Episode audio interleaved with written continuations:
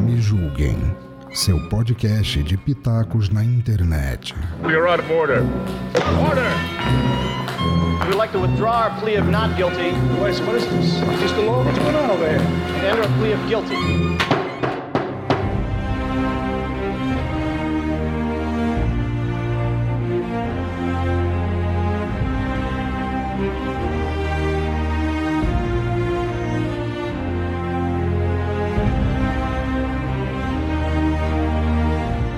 Olá, ouvintes do Me Julguem Podcast. Eu sou o Maverick, o editor do programa. Estou aqui para avisá-los que durante a gravação deste houveram problemas com a internet da K Borges. Com isso, o áudio dela ficou muito ruim. Mesmo assim, pela importância da participação de uma especialista, nós decidimos por usá-lo assim mesmo. Eu procurei deixá-lo o mais audível possível e espero que vocês gostem. É, muito obrigado a todos e sigam agora com essas meninas maravilhosas.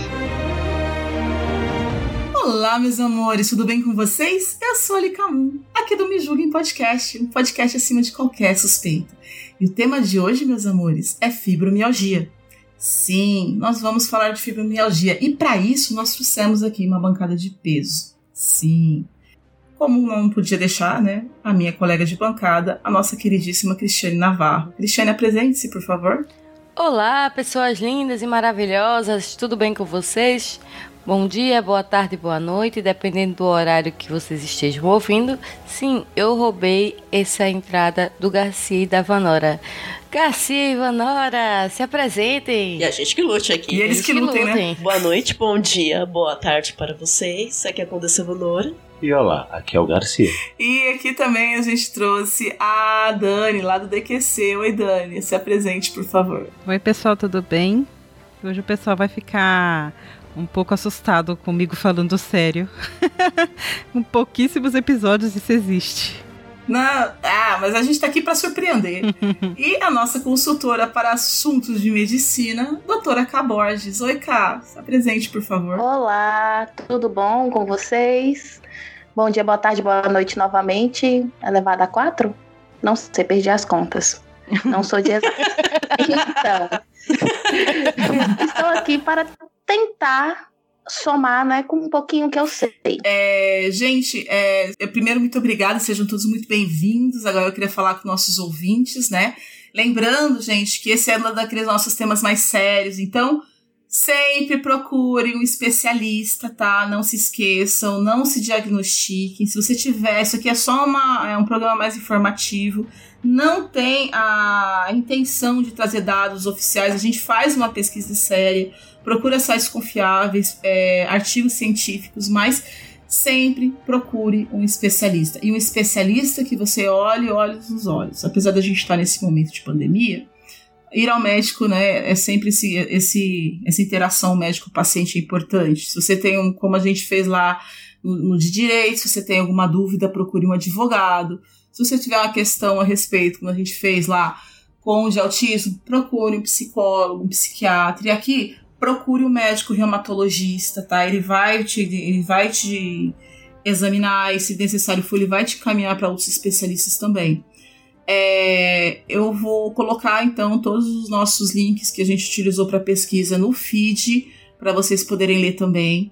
É, eu vou fazer uma apresentação muito rápida do que é fibromialgia para vocês. Eu tirei lá do site da Sociedade Brasileira de Reumatologia, né, um artigo que define o que é a fibromialgia que é a síndrome é, da fibromialgia, é uma síndrome clínica que se manifesta como dor no corpo todo, principalmente na musculatura. E junto com essa dor, a fibromialgia cursa com sintomas de fadiga, de sono não reparador e outros sintomas como alteração de memória, atenção, ansiedade, de depressão e alterações intestinais.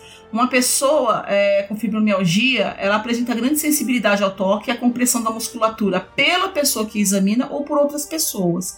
E ele é um problema bastante comum para quem vai é, se observa dentro dos, dos consultórios de reumatologia. Né? Cerca de 5% dos pacientes que vão a uma clínica médica acabam sendo diagnosticados, de 10 a 15% dos pacientes que chegam com consultório de reumatologia com esse tipo de é, reclamação, ele acaba sendo diagnosticado com a síndrome da fibromialgia. É importante vocês entenderem que a fibromialgia é uma dor crônica e ela é uma dor que ela não se estrutura, de, é, você não percebe ela por exames, ela é feita por investigação e, com, e entrevista com o paciente. Por quê? A, sendo então um diagnóstico clínico, né? Porque o que, que acontece? Eu vou usar aqui uma, uma metáfora, né? É, o nosso corpo, ele tem a dor, né? Que é um que estoura para dizer que alguma coisa está errada na gente, como se fosse um alarme de incêndio. A pessoa com fibromialgia é como se ela tivesse com esse alarme de incêndio quebrado. Essa dor, essa, esse alarme estoura fora de hora né? É, não se sabe realmente como é que começa as questões da fibromialgia. O que a gente sabe é que geralmente as pessoas que apresentam essas crises, elas apresentam entre os 30 e 60 anos, mas existem casos de pessoas mais velhas e tem casos de crianças, adolescentes e até de bebês com fibromialgia. Uma das coisas que tem se percebido é que esse gatilho, né, que dá esse, esse desregulamento é, no corpo, né, com a questão da dor, é sempre depois de um trauma, de um grande estresse, de um problema, de uma doença, né, de um acidente e por aí vai. É, mas existem casos também que não tem nenhum motivo aparente, né? Tem aqui também alguns estudos. É, a fibromialgia tem alguns critérios que são dor por mais de três meses em todo o corpo e a presença de pontos dolorosos na, musculatura, 11 pontos 18 que são pré-estabelecidos. É relevante ressaltar, gente, que existem estudos que questionam esse número de pontos, né? Eles dizem que deveria ser considerado com menos pontos de dor, não os pontos de dor, mas a dor crônica e não é, cessando sem motivo aparente no corpo. Ou seja, a pessoa não faz vários exames e você não encontra uma inflamação na musculatura, etc. Essa dor ela tá no cérebro. Não quer dizer que é uma dor psicológica, é uma dor real, tá? É, um dos grandes sintomas, né, então, da dor é, da fibromialgia é a dor difusa pelo corpo. Ele tem dificuldade de definir quando a dor começa. É, se ela começa de maneira localizada, ela se generaliza, ou se ela vai para o corpo todo. O paciente sente mais dor geralmente no final do dia, mas ele também pode ter mais é, também crises pela manhã. A dor pode ser sentida tanto nos ossos, ou na carne, ou nas articulações, de acordo com alguns relatos, né? Ela é uma dor que muitas vezes durante as crises ela se torna incapacitante para o paciente e não existe tratamento clínico que cure a fibromialgia. O que existe é tratamento para amenizar os sintomas dela. Lembrando sempre que se vocês tiverem alguma dúvida em relação a isso, procure sempre um especialista. E para começar, né, eu vou chamar a primeiro, eu vou chamar as nossas pacientes para falar das suas experiências, né? Depois a gente chama a nossa especialista. Começando pela ordem alfabética, Dona Dani, por favor, você podia contar o seu relato para gente? Bom, gente, eu tenho é, fibromialgia há aproximadamente aí quase 10 anos, uns 8 por aí. E como ali já leu aí, ela realmente, o fator não, é, ela não é uma doença palpável, como a gente diria sobre as outras. Né? Não existe um exame, não existe nada. Ela é clínica. E a minha veio a partir de emocional, depois do meu segundo divórcio, que foi um casamento complicado, um divórcio complicado. É, eu, na verdade, passei um bom tempo é, depois da separação me sentindo bem acho que aproximadamente uns seis meses, até eu começar, até que eu não sei, a gente pode até chamar assim de crise de depressão. Então eu caí numa, numa depressão muito grande e a partir desse momento o meu corpo reagiu dessa forma a ponto de eu, eu ter sido internada. Eu fiquei internada por causa disso. as investigações levavam a crer que era lupus, porque os meus sintomas eram todos de lupus todos. É, eu tive todos os sintomas da lupus, é, exceto pelo exame clínico escrito positivo. E aí o médico começou a me tratar como lupus e eu tomei o remédio errado por dois anos. Foi muito bom, fez, nossa, muito bem para minha saúde.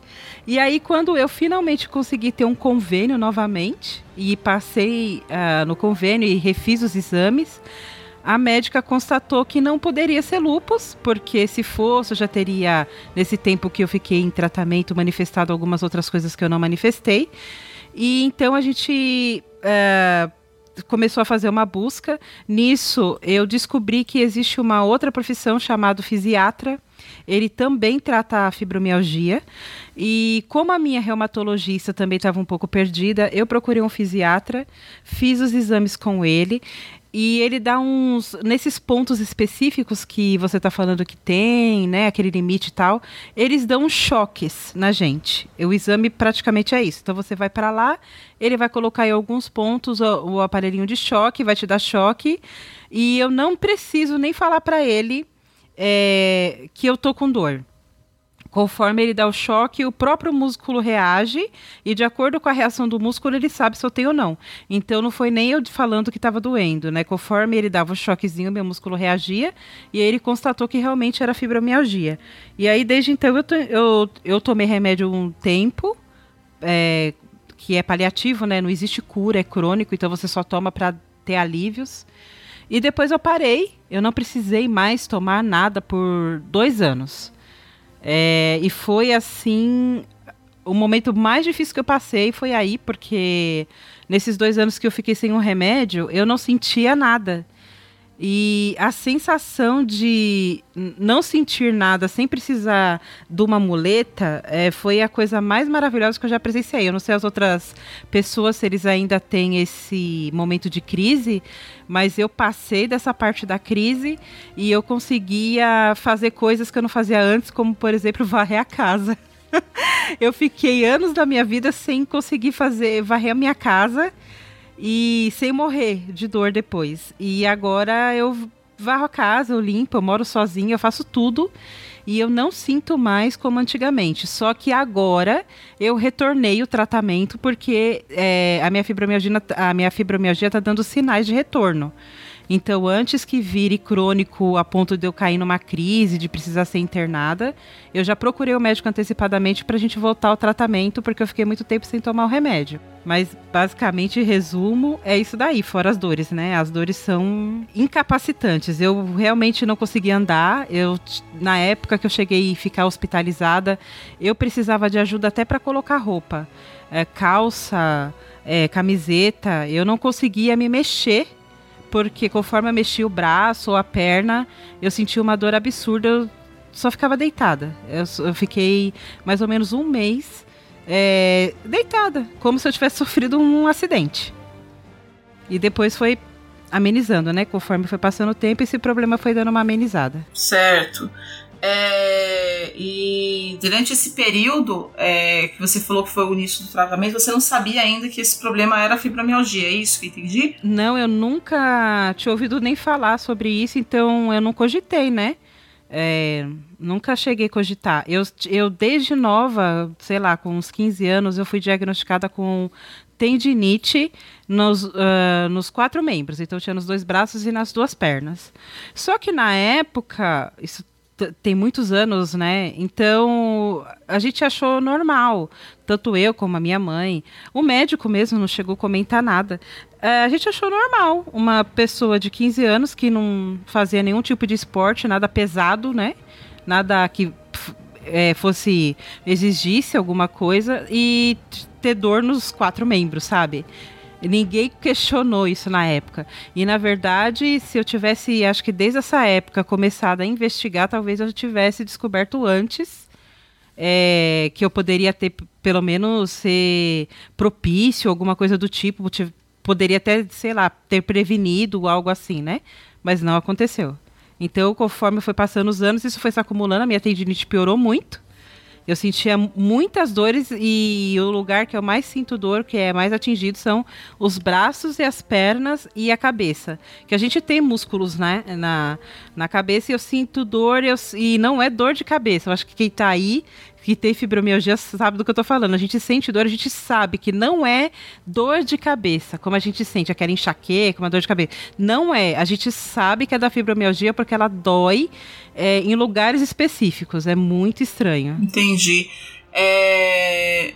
Pegando esse gancho, a... Você tem esse tipo de sintoma também quando você tem as suas crises, Vanora? Então, os meus sintomas eles costumam variar em relação a tempo do que aconteceu comigo na, na semana, então se assim, não é sempre que eu vou ter o mesmo ciclo de sintomas. Quando eu comecei a apresentar as primeiras os primeiros sinais mesmo de, de fibromialgia, eu era muito nova, eu tinha 12 anos. Apesar de eu sempre ter vivido num lar com uma mãe narcisista, e ser um lugar onde eu sempre estava sob constante tensão, a partir dos 12 anos, quando eu tive uma infecção de garganta muito séria e eu fiquei internada, quando eu voltei eu comecei a apresentar sintomas de, de desmaios. Eram os mais frequentes e podia ser em qualquer lugar, sala de aula, na rua. E começando a investigar, porque eu era uma menina muito jovem e não tinha por que estar tá acontecendo tudo isso, acharam que era hipoglicemia, que também é um diagnóstico muito comum de você passar para quem é fibromiálgico. É, essas sensações de desmaio que às vezes acontece é que como os seus nervos eles não funcionam bem, você costuma ter um descompasso, às vezes, no nervo vago, e isso faz você apagar. Uhum. Então, isso também entra na parte do diagnóstico, mas não é todo mundo que tem esse tipo de sintomas. Com o passar dos anos, como eu sempre tive muitas dores ao redor do corpo, e eu sempre fiz atividade física, ginástica olímpica, dança, eu sempre achei que era tudo normal, que era assim que o corpo funcionava, que dor era normal, que sei lá, você faz exercício, é meio raro você transpirar. Você não precisa transpirar quando você faz exercício. Só que foi passando os anos e as dores foram aumentando e ficando piores. A minha família, no geral, achava que era frescura, porque eu não tinha idade para ter esse tipo de dor que pessoas velhas tinham.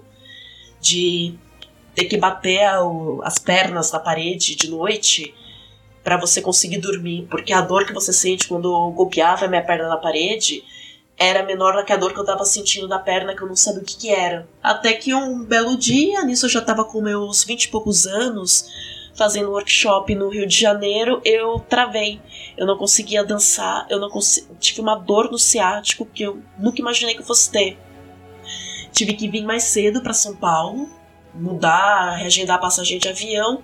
Passei no ortopedista e ele falou o seguinte: olha, pelos sintomas que eu tô vendo, você não lesionou nada, tome esse remédio aqui. Se esse remédio fizer sua dor passar, vai no reumatologista. E passou realmente, e foi o que eu fiz. Chegando lá, eu fiz esse diagnóstico de pontos, que é uma prática que a gente costuma sempre questionar um pouco, porque depende também da sensibilidade do médico.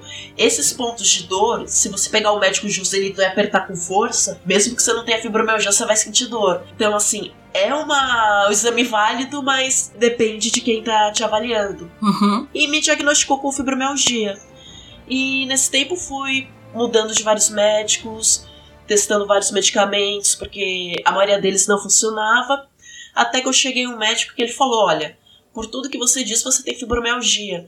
Mas vamos fazer mais alguns exames para descartar outras possibilidades. Que o lúpus ele também é uma possibilidade muito normal, porque no começo surgiu muitas pessoas com esse sistema de dor difusa, ou você é encaixado no quadro de fadiga crônica, ou de lúpus, ou de repente te caracterizam como fibromiálgica e você tem síndrome de Ehlers-Danlos. Foi o que aconteceu com uma amiga minha, que é um quadro totalmente diferente, mas tem sintomas que se sobrepõem. Um dos exames que eu fiz para ter certeza do que estava acontecendo é eletroneuromiografia, uhum. que é um examezinho que o pessoal de reumato faz, que eles vão pegar uma agulha, eles inserem no seu corpo, o ideal é que assim, eles vão fazer esse teste nos quatro membros.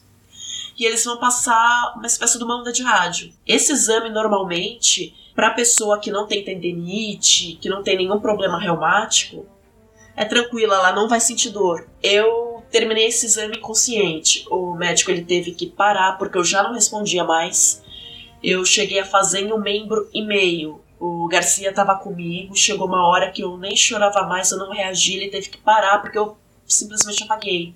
Eu não lembro de uns 15 minutos dessa consulta. Uhum. Um outro exame que a gente fez, ele é um exame que ele é feito com uma máquina fotográfica chamada FLIR. Essa máquina ela registra campos de temperatura, que seria a termometria. como existem estudos que algumas áreas de quem tem fibromialgia, elas são mais frias por natureza, você faz esse exame que ele vai te fotografar ali, nua, tal, de várias posiçõezinhas, aquilo vai gerar um gráfico que o seu médico vai interpretar. Tendo a apresentação dessas áreas e exame de sangue também, que existem algumas alterações hormonais que são características da fibromialgia, ajuda você a fechar o quadro com mais segurança. Mas não é um exame que te dá 100% de certeza. É muito de todo o quadro do paciente. E mudando de, de reumatologistas, demorei acho que uns seis anos para achar um conjunto de medicamento que me ajudasse. Eu tive épocas que reumato mudou de cidade, fiquei sem medicamento nenhum e fiquei completamente acamada. Eu não conseguia levantar da cama para ir no banheiro.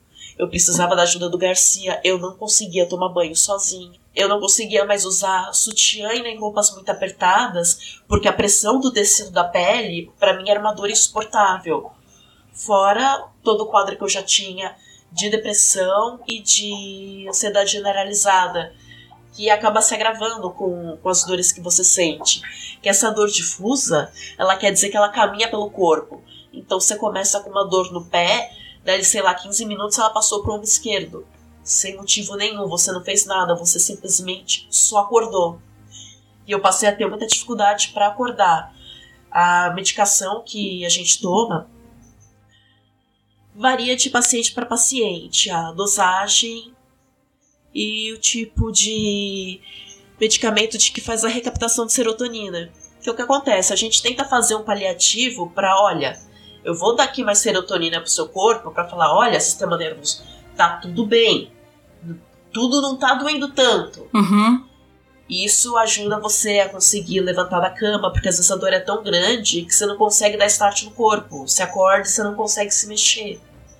Você tem medicamentos que eles são receitados também para pessoas que têm crises de epilepsias e outros tipos de doenças que eles ajudam a você conseguir relaxar o corpo para dormir. Entendi. Porque é muito normal a gente ter síndrome das pernas inquietas, então a gente fica se mexendo a noite inteira e como a gente tem muita dor, o corpo não relaxa. Então a gente não entra no ciclo do sono REM e por conseguinte a gente não se recupera e no dia seguinte levanta pior e isso vai virando uma bola de neve. O que funcionou para mim foi essa. E o que funciona pelos estudos mesmo para a maioria dos pacientes, é um tratamento multidisciplinar, uhum. onde você vai tomar remédios de acordo com o seu quadro, você vai passar por um acompanhamento psicológico, porque é como você viver constantemente numa zona de guerra, você viver com uma dor crônica, que ela não vai passar, que ela não tem cura.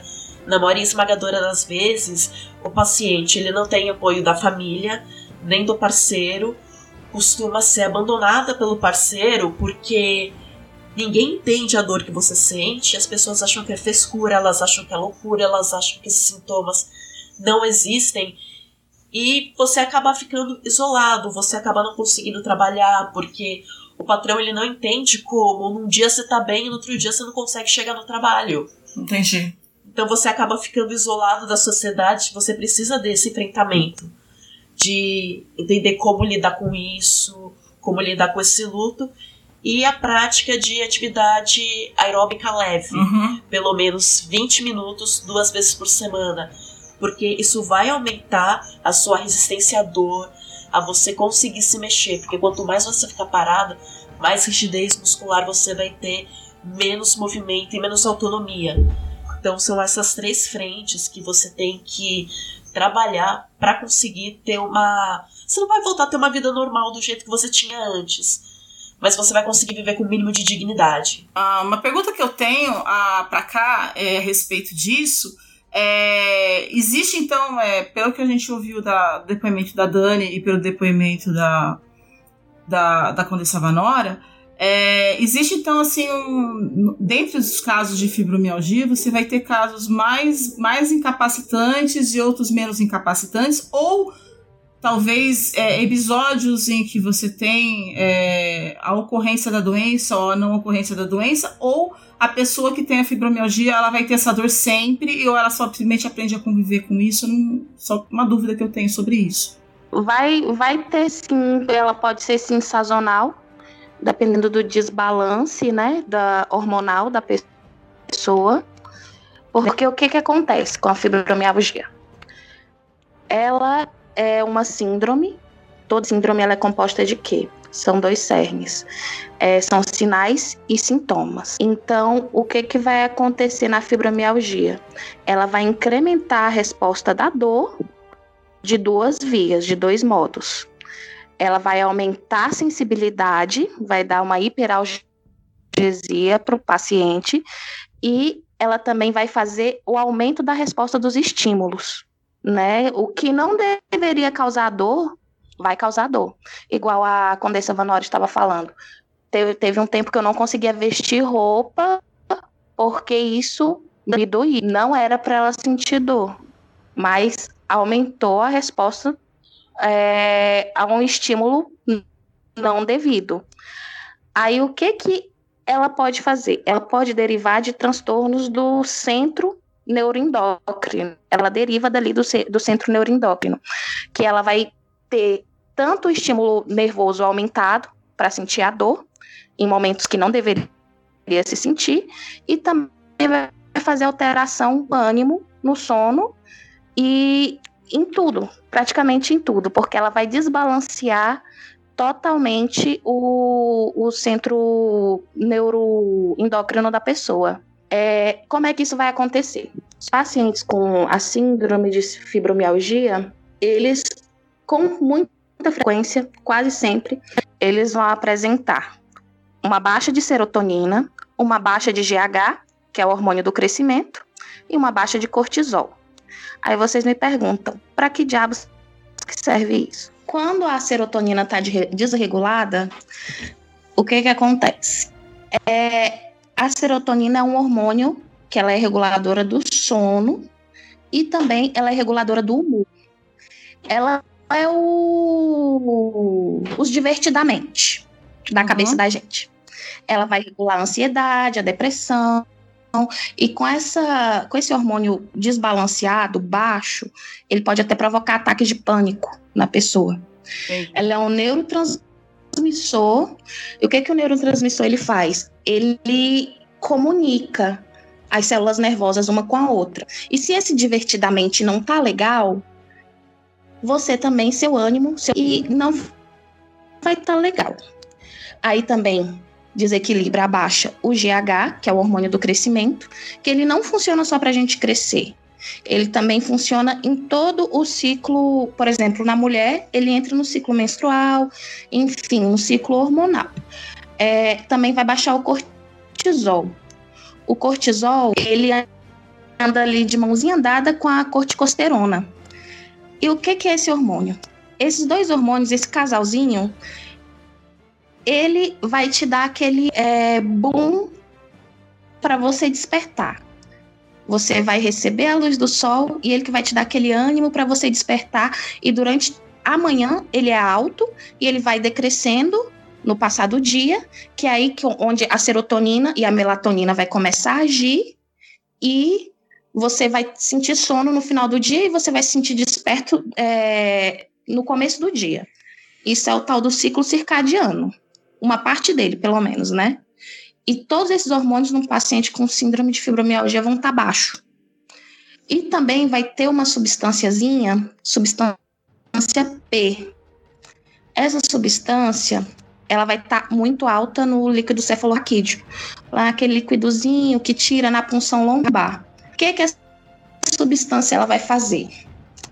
Ela é uma regular, ela é regulada pela serotonina. Se a serotonina está baixa, consequentemente, não vai ter ninguém para regular a substância P. É como se tivesse uma greve de baderneiro, mas só que ninguém não tem a polícia então a substância P, ela vai estar, tá, a Deus dará, e ela vai fazer o que ela quiser. E como ela vai estar tá ali no líquido cefalorraquídeo, o que que tem no líquido cefalorraquídeo que ele lubrifica? São os nervos. Ela é uma neuroreguladora, por assim dizer. E o que que ela faz? Ela vai facilitar os processos inflamatórios ela vai facilitar o vômito, vai facilitar a ansiedade, vai facilitar com que você tenha sinta mais dor, vai facilitar a sua nocicepção. E essa substância T, ela se encontra em todo o sistema nervoso do seu corpo, tanto no central quanto no periférico.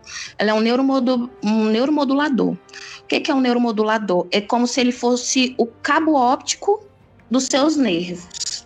Ele vai tornar toda a sensação que você tiver nos seus nervos mais eficiente e mais ampliada. Então, com todos esses desbalances de todos esses hormônios, é isso que vai causar a dor em pessoas que têm a síndrome da fibromialgia. E, consequentemente, também, como a serotonina está desregulada, o cortisol está desregulado, a pessoa não vai conseguir dormir, não vai ter o sono reparador, aí, por, pela própria falta do, da reparação do sono, a falta da, dos hormônios, que são essenciais para o humor e essenciais para regulação de todo o seu centro neuroendócrino, aí causa todos os sintomas já ditos. É como se o sistema, seu corpo tivesse entrado em curto-circuito. Você tem alguma pergunta, Cris? Tenho. É, nesse, nesse estudo que, que a Lika fez, né, que a gente fez, na, e que ela citou no começo do, do episódio, é, que eu também fiz a pesquisa junto com a Lika, é, tem dizendo que a maioria da, das pessoas que, que tem fibromialgia, ela tendem a, a ter depressão também. Mas não significa que todas as pessoas que tenham fibromialgia vão ter depressão. É, alguma de, de vocês duas, o Dani ou a Condessa Vanora, é, tiveram esse, esse problema de, de depressão junto com a fibromialgia? Sim, no caso eu tive, eu sempre tive ansiedade, né? É, síndrome de ansiedade generalizada, TAG, e depressão ela melhorou muito a partir do momento que eu comecei a tomar medicação. Posso estar melhor fazendo acompanhamento direto com psicólogos para você trabalhar questões, mas para mim eu senti que essa questão de equilibrar um pouco a, a química no cérebro me ajudou bastante a conseguir lidar com as coisas e a ser um pouco menos ansiosa. Ainda sou muito, mas ajuda a segurar um pouco. Entendi você, Dani também foi associado a um quadro de depressão, mas eu nunca cheguei a fazer tratamento com psicólogo, nem psiquiatra, nem nada. Eu tomava somente o remédio e só tomando o remédio já, já se percebia uma melhora, então não foi preciso fazer outros tipos de acompanhamento. Eu fazia somente mesmo com o reumatologista e a fisiatra em conjunto. Tem uma pergunta para você, Dani. É, você falou que tomou por muito tempo um remédio para lupus, né? Que é um remédio, tá, um remédio totalmente errado, você deve ter feito super mal pro seu corpo. E quando você começou a tomar a medicação correta, é, qual medicação? Gente, eu estou pesando essa pergunta, mas não é para você se medicar entre ouvintes, é só questão de informação. Qual a medicação que você tem, que você foi tomar assim, que você percebeu que deu uma melhora na sua, na sua qualidade de vida, digamos assim? Isso é uma doença crônica. Existe. Tem um remédio para dor que, na verdade, como eu parei de tomar, eu fiquei, como eu falei, dois anos sem nenhum tipo de remédio, mas eu estava vivendo bem, estava vivendo normal. Então, o de dor específico, eu esqueci o nome. E eu, eu até tenho a consulta com o reumatologista marcado justamente para ele me passar o para dor. O que eu tô tomando, e o que é a mesma coisa que eu tomava antes, ele é o Velija, e na bula dele ele já fala que é para tratamentos de fibromialgia associados com a depressão. Uhum. Isso já vem na, na própria bula dele mesmo. E para mim, que tomo ele assim desde o começo, né? Eu vejo muita melhora. Pelo menos para mim funcionou. E eu não, não precisei mudar ainda por enquanto, né? Vamos ver. Não sei se o novo médico vai querer testar novos medicamentos, alguma coisa. Mas para mim ele funciona muito bem. Entendi.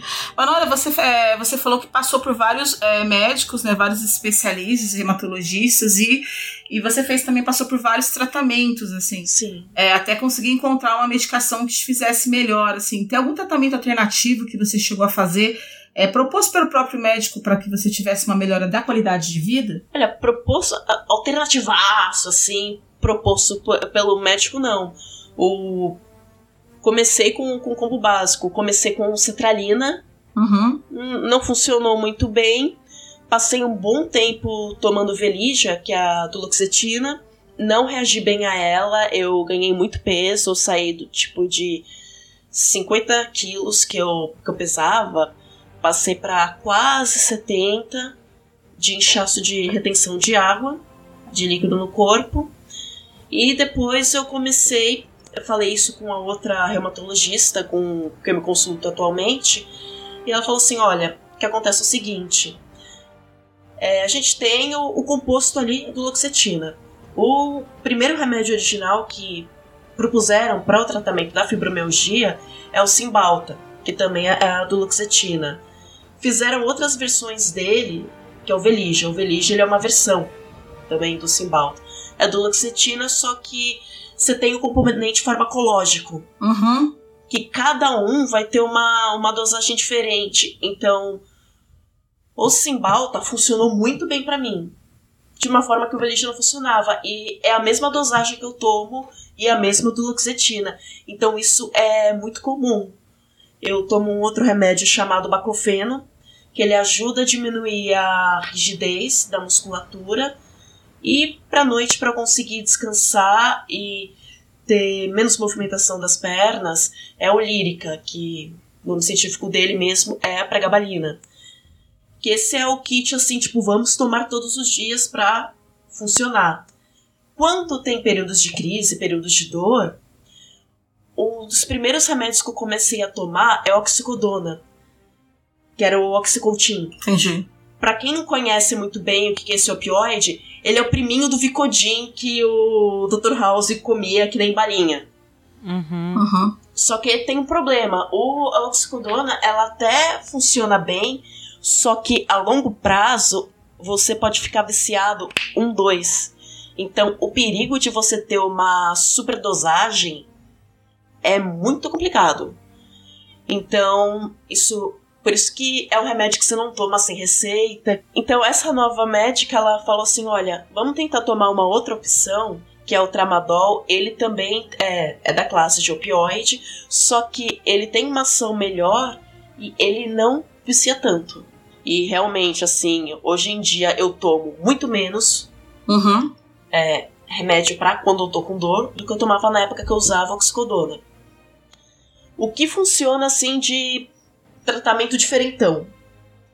Tem atividade física que eu faço com um grupo maravilhoso, abençoado que tem no Mackenzie, que é um grupo dedicado à pesquisa e a estudo de fibromialgia. Uhum. Então lá tem pessoas de várias idades com fibromialgia, com vários quadros diferentes, que a gente faz as atividades físicas tal.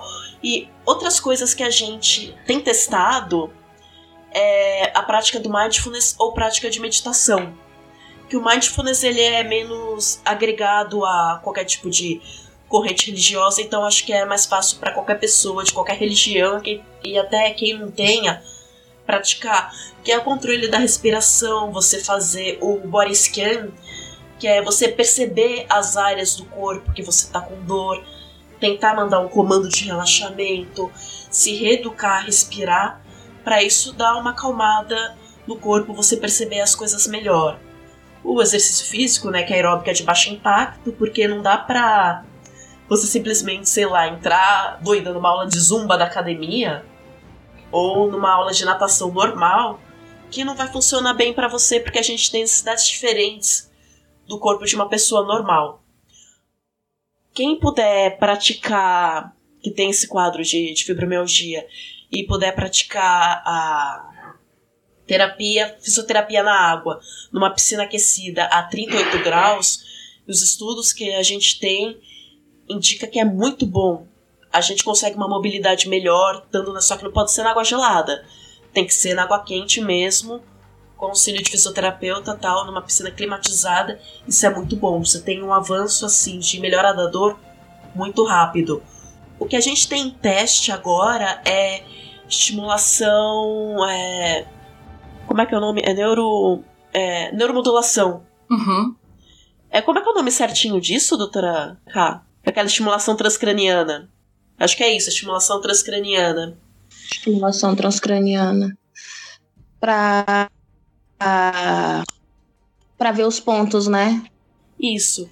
É, estimulação. Isso, estimulação transcraniana. Exato, porque nas pesquisas a gente descobriu que tem uma área X do cérebro, um pedaço ali, que parece que ele tá mais ativo quando o paciente está em crise. A gente ainda está pesquisando, só não descobriu o ponto certo ainda. Lugarzinho certo, porque como é uma doença que existe há muito tempo, mas só agora ela está sendo melhor pesquisada, ainda vai levar um tempo para a gente conseguir acertar certinho. Uma coisa também que tem dado muito resultado é a, a ingestão do canabidiol. Tanto. Aí vai depender de como é receitado. Pode ser de uso tópico na pele, como creme, pode ser via comprimido ou via gotas. Só que um detalhe muito importante, gente, tá? Pra quem quer tentar fazer esse processo do canabidiol, tem que seguir as instruções certinhas do Ministério da Saúde você tem um protocolo que tem que ser feito para você poder fazer esse pedido de importação. Você tem que entrar com um pedido junto ao seu médico, juntamente com o pessoal do Ministério da Saúde, para eles aprovarem, fazer uma triagem, ver como é que vai fazer, para você conseguir importar. E sempre que você tiver, é muito importante isso, tá?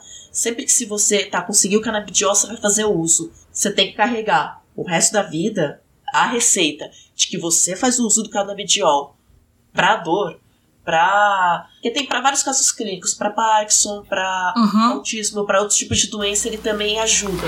Ô, Vanora, é só, desculpa interromper, mas o canabidiol, para quem não sabe, é, seria o quê? É, tem composto de, de quê? Ah, verdade. O canabidiol ele é um composto, é, um, um componente dentro da, da cannabis da, da maconha. Entenda que, tipo, você não, você vai uh, consumir aquilo, você não vai ficar doidão. Não é a parte do, do THC que dá o barato nas pessoas. É a outra parte que, tá, que proporciona um viés de relaxamento. Porque o que acontece? Algumas pesquisas que foram feitas viram que essa parte desse componente do, do canabidiol ele provoca uma modulação diferente no cérebro que ajuda a fazer essa recaptação de serotonina melhor, a relaxar, que é um efeito que a gente usa também com os antidepressivos.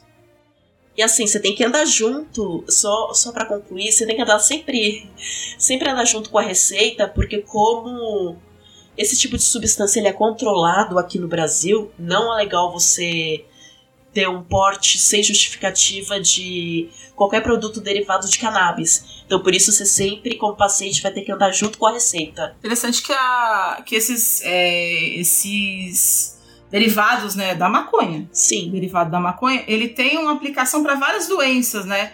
É, pro TDA, pro, pro Pra próprio. demência, Parkinson, Epilepsia, é, né? convulsão, epilepsia, exato. Câncer. E cada um é uma parte diferente, né? É uma, medica, é uma, é uma, é uma substância diferente derivada da maconha, né? Isso. Agora eu queria ouvir do, do Garcia o outro lado de quem cuida. Isso.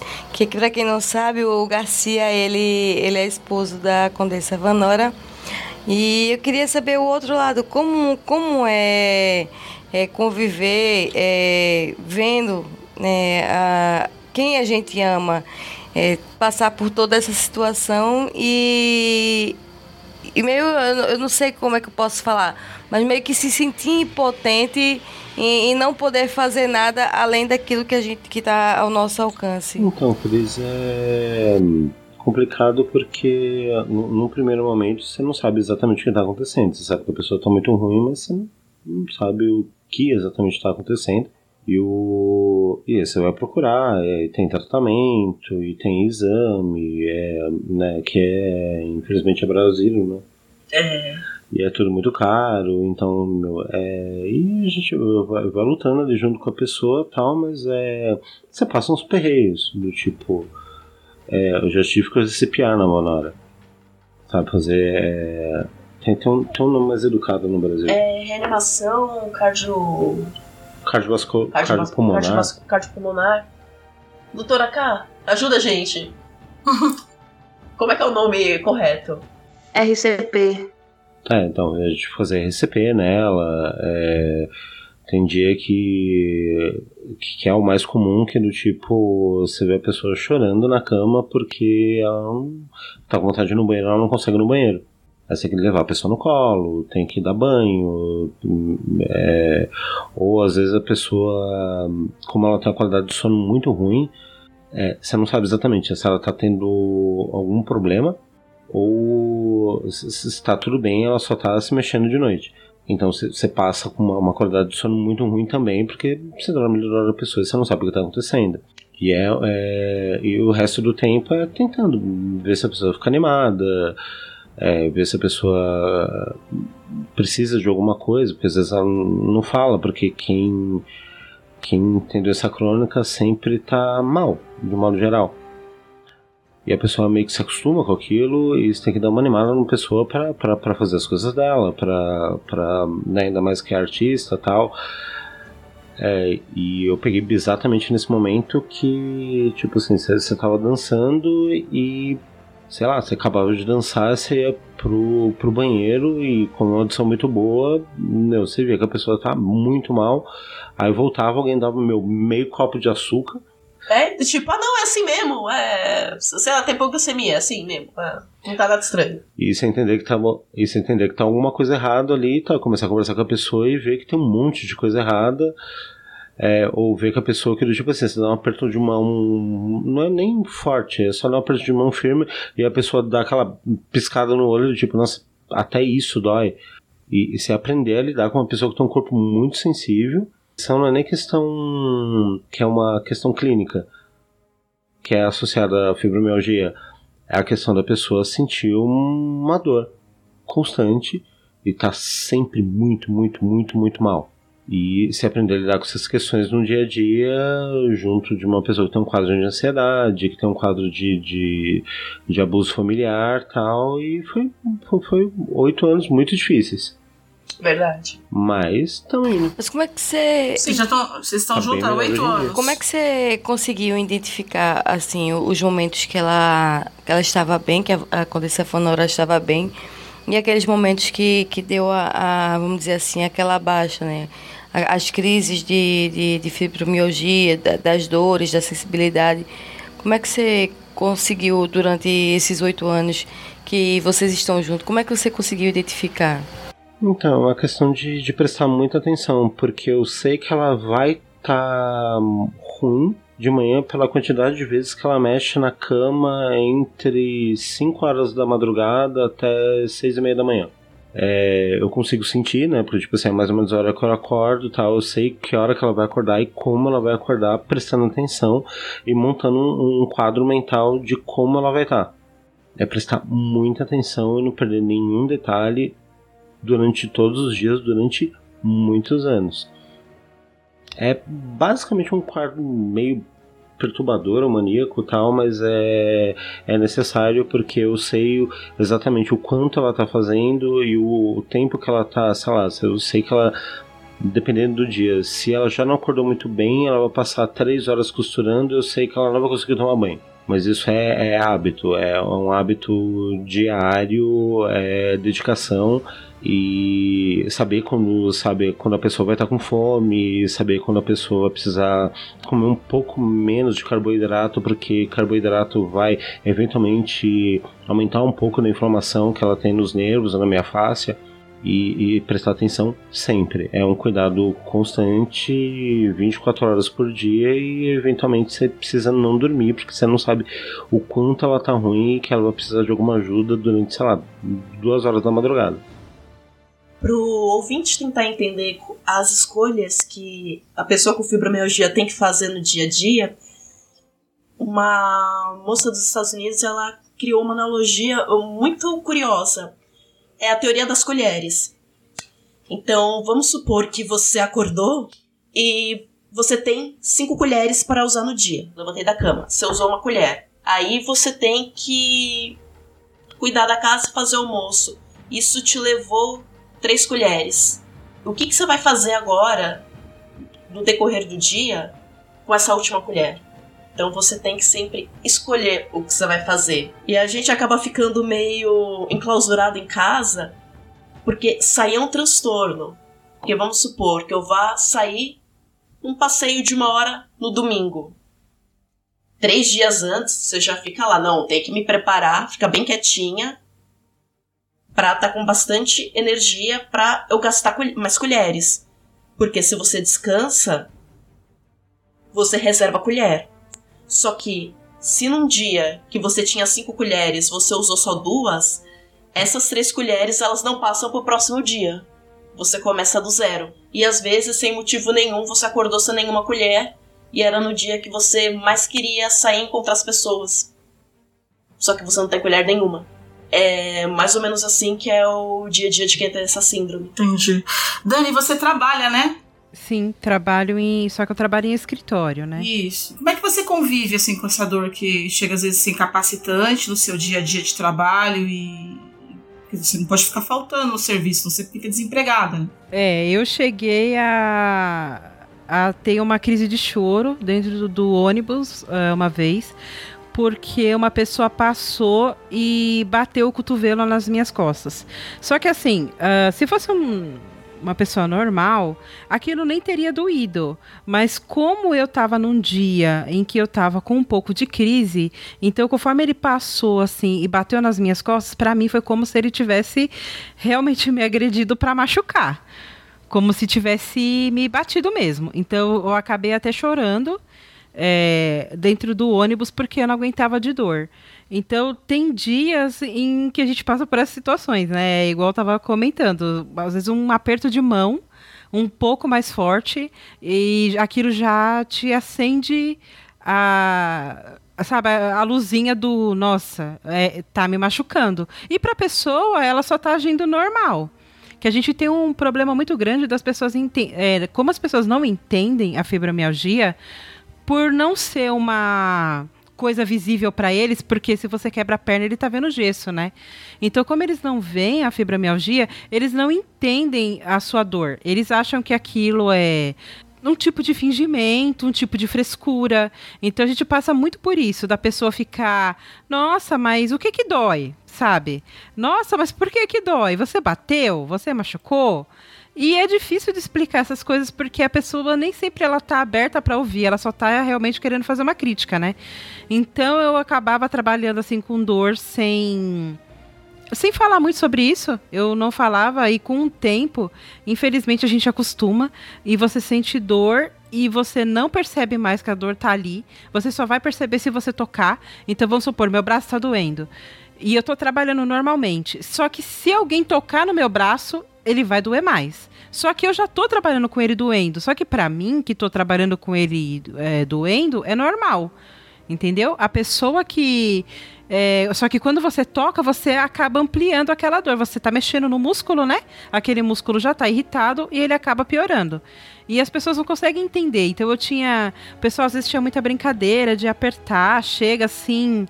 É, uma vez eu tive uma crise de choro no refeitório porque o rapaz de um outro setor chegou, estava sentado almoçando lá, o refeitório é, servia, servia comida interno, né? E ele chegou e brincou de encostar no ombro. Então ele veio por trás, colocou as duas mãos no meu ombro e apertou. Mas não teve nenhum tipo de malícia, nenhuma maldade. Ele apertou até leve, como se fosse um, uma massagem. Mas doeu tanto que na hora a lágrima escorreu. Aí ele, nossa, mas eu, não sabia tal. Eu falei, não, não, tudo bem. Aí, só que assim, já acaba com o seu dia, né? Porque aquele local que você apertou, dificilmente ele vai parar de doer. Parece que quando você aciona o ponto, ele piora. Então, uma vez que você apertou ali, aí você ligou o botãozinho. Então, aquilo vai ficar o dia todo te importunando. Assim, é difícil de, como eu falei, é difícil de explicar para as pessoas como é que funciona, porque quem está de fora não consegue entender, e a gente que está dentro é difícil expressar o sentimento de, olha, dói tudo. A pessoa fala assim, não, mas não é possível. E na verdade é possível, existe isso, né? E que nem a, a, o fato do dormir. Eu sofro muito com o problema da insônia, porque assim, eu durmo, eu deito e durmo. O meu problema, eu não descanso. Eu acordo como se eu não tivesse dormido a noite inteira. É como se eu não tivesse pregado os olhos. Então, conforme eu já levanto, eu já levanto ruim. Porque eu tô cansada, é, eu tô com estafa, né? Porque você não relaxou o músculo. E eu acordo durante a noite com dor a dor me acorda, eu tô dormindo e eu acordo porque algum local tá doendo muito. E às vezes esse local nem é assim, vamos supor, tá doendo o braço, mas não é o braço que eu tô deitado em cima, não tô virado em cima daquele braço. É o outro braço. E eu acordo assim porque ele simplesmente começa a doer do nada. E aí você acorda como se fosse uma cãibra, vamos, né, vamos dizer assim, para ficar fácil. É, é como se tivesse uma cãibra. Você está dormindo e de repente você tem uma cãibra. É a mesma coisa. A gente acorda e você sente aquela dor naquele local sem você ter feito absolutamente nada. Você estava dormindo. Só que na verdade a gente estava dormindo, mas o nosso corpo, a nossa mente, ele estava trabalhando ali né? Aquele músculo não estava parado. Só que como a gente está dormindo, a gente não identifica que você está se mexendo ou que você está balançando, né? Ou que você fez alguma coisa, fez uma virada um pouco mais brusca porque você está dormindo. Só que quando você acorda, é horrível. Você já acorda assim no extremo da dor querendo arrancar as pernas, os braços tudo fora, porque você não cessa aquela dor. E para voltar a dormir é muito difícil, porque uma vez que foi acionada a dor, a dor não vai parar simplesmente como um apertão, a gente aperta, daqui a pouco parou de doer. O nosso não, às vezes parece que quando você aperta, você aciona. Então ele vai ficar ali dando aquela latejada, aquela fisgada mais tempo do que o normal. E é muito, muito complicado. E para trabalhar eu tenho essa dificuldade justamente por causa dessas coisas. A gente tem, por exemplo, a posição da cadeira é bastante incômoda, ficar sentado. Mas se você fica em pé, também é incômodo. A gente não aguenta ficar nem muito em pé, nem muito sentado. E no escritório você não tem opção de trabalhar em pé, né? Então a gente está ali sentado, vai se mexe, levanta, caminha um pouco, etc. Mas dói, você está sentado. Eu mesma estou sentada e muitas vezes eu estou uma mão no mouse e a outra no joelho. Ali apertando, fazendo alguns movimentos leves para dar uma relaxada no joelho, porque meu joelho começa a doer assim do nada. E aí eu tô trabalhando e apertando o local que tá doendo. Eu vou trabalhar. O meu ombro é um outro local que eu tô trabalhando e com a outra mão. Eu vou fazendo a massagem no ombro para dar aquela relaxada, porque se ele fica tensionado, eu também não consigo trabalhar porque ele começa a doer e parece que vai encolhendo, encolhendo, encolhendo. E chega uma hora que eu me, eu me sinto como teve aquele desenho do Senhor Incrível que ele tá na mesa e tipo assim a mesa do escritório dele é super pequenininha, ele é muito grandão. A gente chega uma hora que se sente o senhor incrível. Você está sentado, a dor vai te fazendo é, encolher tanto, só que é o contrário. A sua mesa fica enorme e você se sente pequenininho, porque a gente vai se encolhendo, se encolhendo de tanta dor. E quando você se vê, você tá é, torto, porque você foi se encolhendo pela dor, você vai encolhendo a, a, coluna, você vai fechando o braço, você fecha a perna. Quando você vê, você parece que vai virar, deitar naquela posição fetal de novo e se jogar no chão, assim, sabe? Uma frase que eu me identifico muito da internet é que uma vez uma pessoa escreveu assim que ela não consegue entender por que, que a gente não pode normalizar é, eu simplesmente estar tá assim, vamos supor, na fila do banco e eu re simplesmente deitar no chão um pouquinho e ficar ali no chão deitadinho chorando. E a fibromialgia é mais ou menos isso. Você tá super bem com a galera conversando, às vezes te dá uma crise que tudo que você queria era deitar ali num cantinho e ficar ali uns minutinhos só você e a sua dor para você tentar se acalmar para tentar dar aquela aliviada para ver se ela vai retrocedendo, sabe? E aí eu, fico, eu me identifico muito com essa frase que eu falo, caramba, tem hora que dá vontade, cara, de deitar no chão, fechar os olhos, esquecer que tá acontecendo qualquer coisa e ficar ali, sabe, respirando, relaxando para ver se a dor vai retrocedendo um pouco, vai voltando pro normal, vai saindo do desespero, é bem complicado. Entendi. Né, só, só deixa eu colocar um adendo. Pois não. É, que é como eu explico para as pessoas, porque a gente vive num, num bairro de periferia, é tudo muito simples e é óbvio que eventualmente alguém tem fibromialgia que ninguém entende. Né? O que eu explico é. Sabe quando você bate o cotovelo no lugar certinho? Que dói que é só um inferno? Uhum. Então, é, quando você bateu no lugar certinho, é exatamente o nervo. Fibromialgia é acordar com essa dor no nervo dos pés à cabeça Entendi. todos os dias. Às vezes 24 horas, né, sem parar. É, é 20. É, é, é muito, é muito perturbador pensar que alguém tem que passar por isso. Sabe, sei lá, porque que, que acontece. Mas é, é, é como eu explico. Nossa, gente, então assim, o, o que você recomenda nesse caso, cara, para as pessoas que convivem com isso? Além do que as meninas já falaram, que é a medicação, tratamento multidisciplinar, né? Enfim. Olha, o, o apoio de, da família, de alguém que está ao redor, é, também as consultas com psicólogo, com psiquiatra, você saber lidar mais com suas emoções, balancear mais, porque também é uma doença de cunho emocional, como já vimos, que eu expliquei lá sobre a serotonina e o cortisol, e tudo é pelo desbalance. É, é muito bom que também procure alternativas mais, como se diz, diferentonas, né? Já disseram, que é procurar um grupo de pessoas que tenham a mesma doença.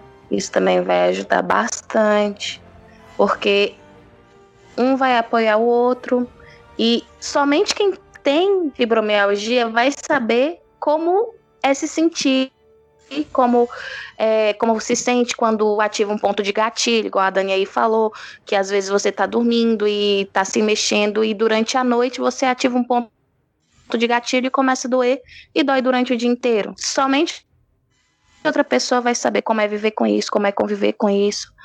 Então, o melhor é procurar apoio, procurar o tratamento multidisciplinar e se tiver alguma graninha a mais para despender, porque a gente sabe que o Sistema Único de Saúde, infelizmente, não cobre tudo e tudo é muito caro, Uhum. para alternativas diferentonas, né? A meditação, a acupuntura.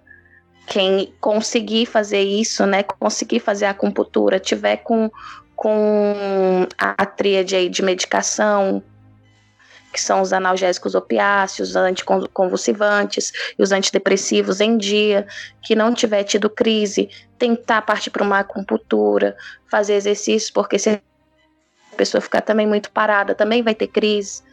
Então, é bom que tente todo o método, porque até agora só souberam uma parte de como a doença acontece de como ela é desencadeada. Só uma parte que são transtornos pós-traumáticos muito fortes ou não, mas a maioria das incidências ocorre na população que teve um, que tem um transtorno pós-traumático depois de estresse muito grande. É procurar mesmo não tem é aquela, como diz o Dr. House, é aquela etiologia idiopática, que o idiota do médico ainda não descobriu como é que funciona.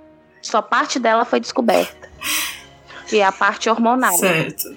A Certo. parte hormonal foi descoberta até certo ponto. Mas a outra parte de como faz isso sem usar os recaptadores, inibidores de recaptadores de serotonina, sem usar os anticonvulsivantes, sem usar os opiáceos, ainda não foi descoberto. Então, é importante ter na mente que até pouco tempo atrás, menos de 20 anos atrás, era considerada uma doença psiquiátrica. Não davam muito crédito para quem dizia que sentia as dores. Porque, ah, ai, não, isso é fadiga crônica, isso é alguma outra coisa, isso é lúpus, isso é síndrome de Sjögren, isso é, é- é artrite, isso é sinovite, isso é todas as ites, mas, enfim, não, não englobava todos o- os sinais e os sintomas, né, da doença. Doutora, nesse ponto que você falou da, dos diagnósticos que eram tidos antigamente, isso me lembrou de uma das meninas que elas fazem tratamentos com a gente lá no Mackenzie, que na época dela, acho que uns 20 ou 30 anos atrás, quando ela começou a apresentar as dores, começou a apresentar localizadas. Então, vamos supor, ela tava com uma dor na bacia. Fizeram uma cirurgia na bacia dela. Ela ficou com dor no pescoço. Fizeram outra cirurgia. Então, ela é uma pessoa que hoje em dia ela tem muito mais dores porque não trataram a fibromialgia dela no começo, acharam que era qualquer outra coisa, e ela fez mais de 10 cirurgias. E fazer procedimento cirúrgico para quem tem fibromialgia é muito complicado, porque você vai continuar sentindo as dores e vai maximizar o que você sente por causa das dores pós-cirúrgicas. Nossa, mas eles abriram, eles abriram ela sem sem uma, um foco, sem uma explicação, só abriram ela assim. Uhum. Ai, não tem um tumor, não tinha nada. Sim a justificativa era abrir. É. Meu. Ai, olha. Eu achando que tomar remédio errado era um absurdo. Do fibromiálgico. Porque, igual eu, eu li num, num livro aqui, que eu procurei, enfim. Porque não é meu ramo de atuação, é reumatologia. Meu ramo de atuação é a clínica geral. Mas é bacana também a gente entender pro, enfim, para outras áreas, né? É, a fibromialgia, a síndrome de fibromialgia, ela só saiu do, do cunho psiquiátrico em 2003. Isso tem menos de 20 anos. É muito recente, né? É. é muito recente. Só foi caracterizada como síndrome, que é uma doença que tem sinais e sintomas, que tem, é, enfim, que tem um, uma lista de diagnóstico que não é somente de cunho psicológico, menos de 20 anos. Então, antes disso, imagino tanto de gente que já sofria com fibromialgia antes disso e o que que não foi feito com essas pessoas antes. E ainda existe ainda pessoas hoje que lutam a, na justiça pelo direito de poder se aposentar é, por causa da fibromialgia, justamente porque é, não existe possibilidade, porque tem algumas pessoas que têm uma gravidade diferente. Como eu falei, a minha não é tão grave, né? Até hoje ela foi bem controlada, mas tem gente que tem essa dificuldade e ele acaba sendo obrigado a trabalhar, só que ele não consegue trabalhar. Não é que é, é uma frescura, né? É, realmente é, é, sem condições quando você está em crise, dependendo do seu trabalho, do seu ofício, você ir trabalhar. E eles lutam por aposentadoria e o governo não reconhece a fibromialgia como sendo uh, uma doença que necessite de uma aposentadoria, por exemplo, por doença. Né? Ele não reconhece a fibromialgia até hoje. Existe ainda projetos a serem aprovados, mas até hoje nem, nem o próprio governo reconhece a doença. Então, eu acho que esse é um ponto né, que cabe até talvez uma parte 2 para a gente discutir, que é a questão de a gente militar mesmo e discutir algumas doenças. Né? A gente já trouxe aqui a, o autismo, eu falei, eu falei do, do, TDA, a Tata Finoto tem lá o Tribo TDA, que faz um, é, faz um trabalho incrível para falar sobre isso. Também não era considerado doença, era considerado frescura até um tempo atrás. Né? Eu sou portadora do TDA. E, e, e, essa luta para conseguir que seja que a gente seja reconhecido, né? Nossa, as nossas é, comorbidades, síndromes, doenças sejam reconhecidas e sejam respeitadas. Acho que o grande caminho, então, que fica, acho que, pro ouvinte, é tentar entender a dor do outro, né? Se colocar no caminho do outro e tentar entender que o outro é diferente de você e respeitar isso que ele sente ali, né? E tentar ficar do lado das pessoas que a gente convive em relação a isso. Ah, gente, o, uhum. eu, é pra, pra não apanhar do meu editor, que a gente já passou, passou muito de uma hora, eu vou apanhar eu, a violência doméstica violência doméstica com né, relação editor, assédio trabalhista relação, relação edi, é, assédio trabalhista é, eu quero agradecer a vocês né, essa, essa oportunidade eu nem percebi o tempo passar vocês foram extremamente agradáveis em trazer essa informação pra gente eu agradeço muito, gente, a presença de todos vocês. E agora eu vou pedir para vocês deixarem o jabá de vocês, seguindo em ordem alfabética também. Dani, por favor. Bom, pessoal, vocês me encontram lá no desculpadqc.com.br, é o nosso site, e nas redes sociais, arroba desculpadqc, tanto no Twitter, como no Instagram, como no Facebook. E a gente tem também lá o grupo no Telegram, é, no t.me barra desculpadqc, é, fiquem à vontade para entrar e conhecer a gente por lá. A gente também está em todas as plataformas, Spotify, é, Deezer, Castbox, onde vocês quiserem, a gente uh, se encontra os nossos episódios lá. Muito obrigada demais pela sua presença, Dani. É sempre um prazer receber você aqui né? Você sabe que as portas aqui estão escancaradas para você vir sempre, né? Porque afinal. Obrigada a vocês pelo convite. Você tá aqui do ladinho, né? Porque eu falei assim: desculpa de que você tá aí desse lado e do lado da Cris, né? De Cris, desculpa de que você tá aí também. Me julguem. Faz bem que. É vizinho de porta, Ex né? Não é brincadeira, é vizinho. De, não, é, não tem nem porta ali, Exato. né? Exato. Nada de vídeo. É, eu quero agradecer também a presença da Cá. Cássia, por favor, pode falar suas redes sociais. Bem, eu me encontro maiormente no grupo do Telegram, grupo do Me Julguem, dos Pensadores Loucos, enfim, tudo quanto é grupo de podcast e ouvinte, eu estarei lá. E Twitter eu uso mais para ver fofoca, mas me procura lá. Me sigam só no Twitter, não na rua, porque isso é assustador. Se tiver algum ouvinte boliviano, não siga a Caborges, por favor. Ai, gente. É, ela, a cara é nossa ouvinte. E se você quer ouvinte também quiser gravar com a gente, só conversar com a gente, tá? Que aqui a gente tem um critério muito específico para gravar, é só conversar. E se você tiver alguma especificidade a gente descobrir, a gente vai fazer o que a gente fez com a Kai e com outras pessoas. A gente arrasta você para cá também. Então, cuidado ao falar com a gente e dar informações que talvez possa ser usada contra você no futuro. Cá, é só pra. É porque deu uma cortada no áudio e aí a gente não conseguiu ouvir a tua, a tua arroba do. Rede social. Isso. Arroba Caborges25. O mundo quer sua arroba. Eu quero agradecer o Garcia Vanora demais e pedir para, por favor, vocês deixarem as redes sociais de vocês e fazerem o jabá de vocês. Pode começar? Por favor. Ah, sim. É, vocês me acham como Zero Humano, tanto no Instagram como no Twitter, que é a maior lista do meu bairro. de todas as indicações dos melhor podcast que eu encontrei. Olha aí. Tá certo. Agora eu tô me sentindo. Ui! Você tá se sentindo, imagine eu. Nossa, eu tô aqui assim jogando cabelo, falando. Por favor. É, não, isso não, isso é coronavírus. Coronavírus! Eu queria agradecer muito a sua presença, Garcia. Você sabe que você é um querido, né? Já de muitos carnavais.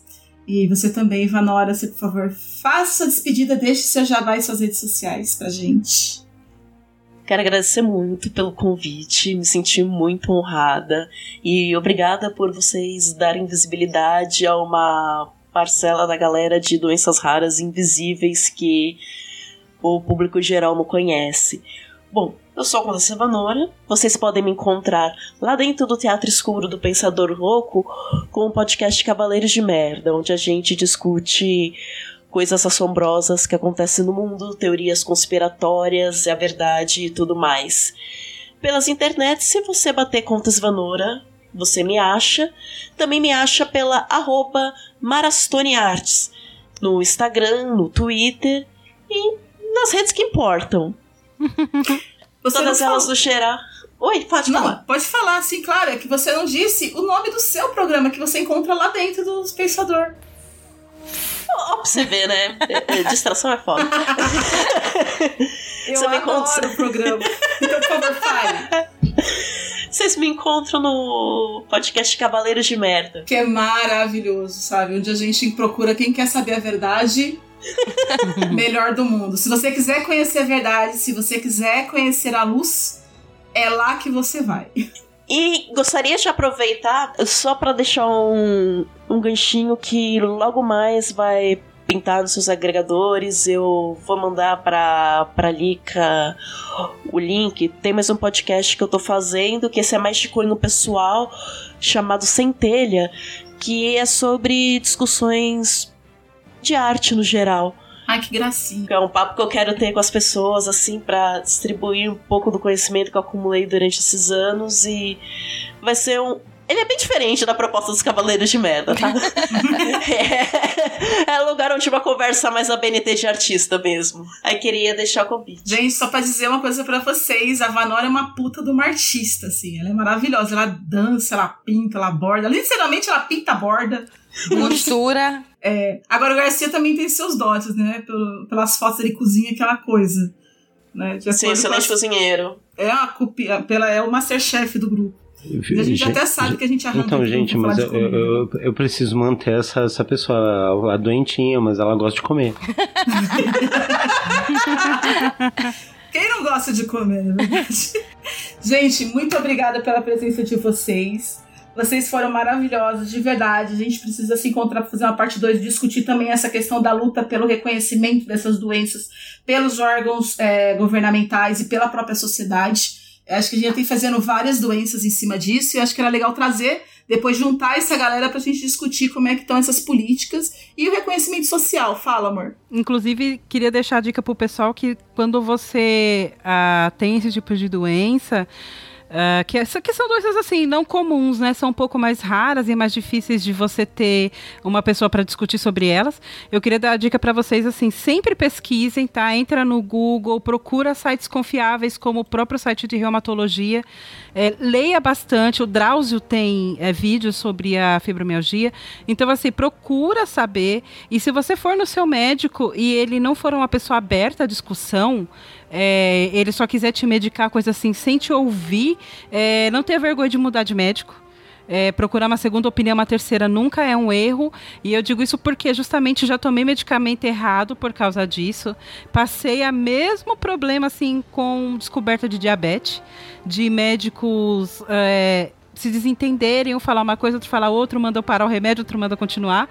Então, assim, é, pesquisa, porque a gente tá. Ou antes, antigamente, como a gente estava falando há 20 anos atrás, a gente não tinha onde buscar. A palavra do médico era a palavra de Deus. Ele falou, ele estudou para isso, você confia cegamente. Mas hoje a gente tem como se informar, não para ficar criticando o diagnóstico que ele está te dando, e sim para você ter confiança nas palavras que ele te passa, que você já leu, então você é, sabe o que ele está falando para você. Quando ele está te explicando, você vai entender também o que ele está querendo te dizer, e a partir daí você vai entender se, se aquilo cabe para você ou não.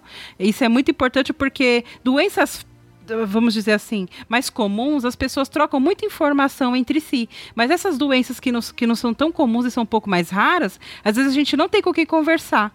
Então, a pesquisa nesse momento é muito importante para a gente como ser humano.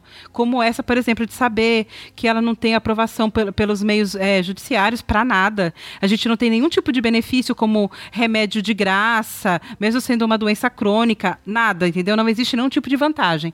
Então, é, a gente saber isso é, é uma arma muito importante também para a gente ir em direção, não vamos dizer a cura porque é uma doença crônica, não tem cura, mas para você ter um tratamento apropriado, né? A informação nesse caso é tudo. Gostaria de complementar o que a Dani disse para quem tá aí do, do outro lado do fone, que descobriu que tem alguma doença crônica, ou que tem a síndrome de fibromialgia, você não está sozinho. É de extrema importância que você procure grupos de pessoas com a mesma síndrome para trocar informações. De extrema importância também estude, estude muito sobre a sua síndrome. Você é- vai ser o melhor defensor de você mesmo e a melhor pessoa para cuidar de si, apesar de muitas vezes você precisar de um cuidador. Pesquise muito fontes confiáveis, leia livros, procure papers, procure pesquisas, porque é muito importante, porque por mais que os médicos eles estão trabalhando ali pro seu bem, eles não sabem tudo. Algumas pesquisas você pode comentar, olha, eu ouvi uma pesquisa, você pode verificar se isso se adequa ao meu caso, se isso pode te ajudar. Você tem que ter uma relação de muita confiança com seu médico, que essa relação que vai possibilitar que você tenha uma melhora de vida e entenda que é possível, mesmo você tendo doença crônica, é possível você viver com dignidade, você viver com respeito. Nunca se esqueça disso. E se você não tem tanta confiança no seu médico, então é hora de trocar. Não hesite em procurar quatro, cinco, seis, dez opiniões. Troque. porque é de suma importância que você confie no tratamento, mas não se jogue de olhos fechados. sempre tem que pesquisar, gente, sempre tem que pesquisar.